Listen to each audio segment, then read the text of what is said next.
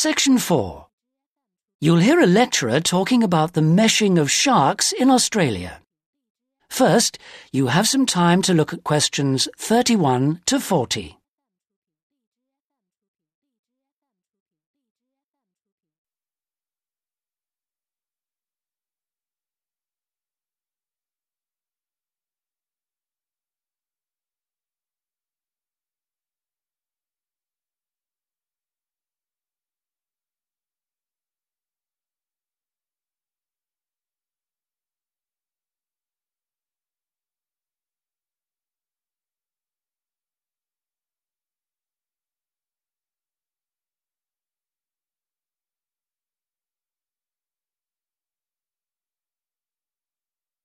Now listen carefully and answer questions 31 to 40. Today we're going to look at one of my favourite fish, the shark. As you know, sharks have a reputation for being very dangerous creatures, capable of injuring or killing humans. And I'd like to talk about sharks in Australia. Sharks are rather large fish often growing to over 10 metres, and the longest sharks caught in Australia have reached 16 metres. Sharks vary in weight with size and breed, of course, but the heaviest shark caught in Australia was a white pointer. That weighed 795 kilograms. Quite a size. Sharks have a different structure to most fish. Instead of a skeleton made of bone, they have a tough, elastic skeleton of cartilage.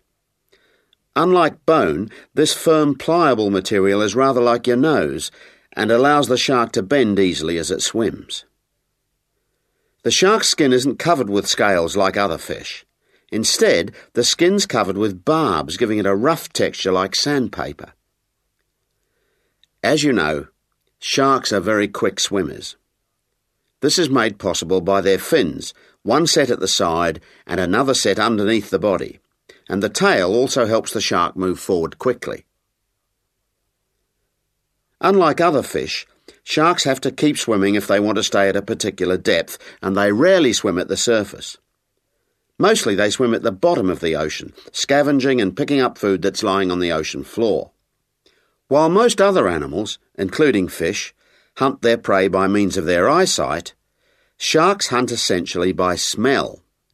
They have a very acute sense of smell and can sense the presence of food long before they can see it.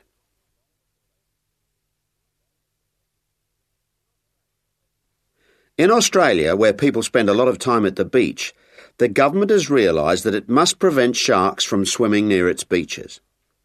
As a result, they've introduced a beach netting program. Beach netting, or meshing, involves setting large nets parallel to the shore this means that the nets on New South Wales beaches are set on one day and then lifted and taken out to sea on the next day. When shark netting first began in 1939, only the Sydney metropolitan beaches were meshed. These beaches were chosen because beaches near the city are usually the most crowded with swimmers.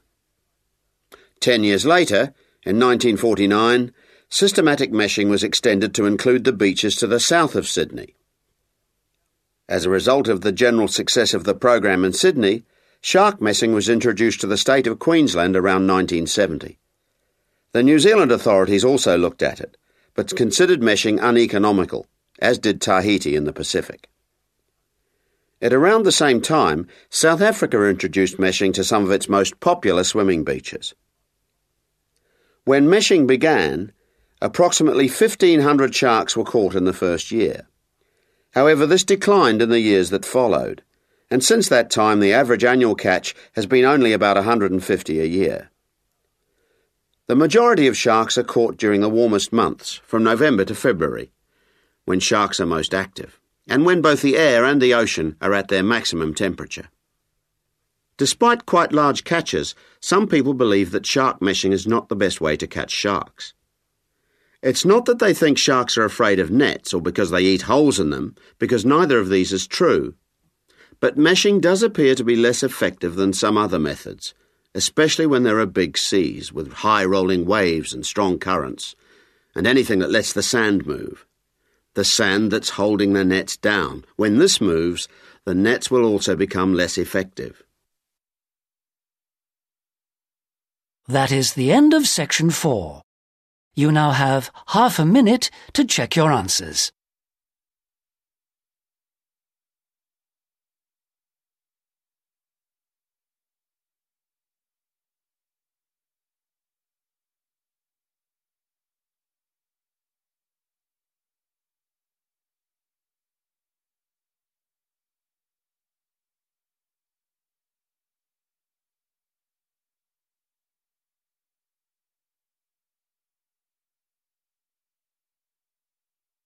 That is the end of the listening test. In the IELTS test, you would now have 10 minutes to transfer your answers to the listening answer sheet.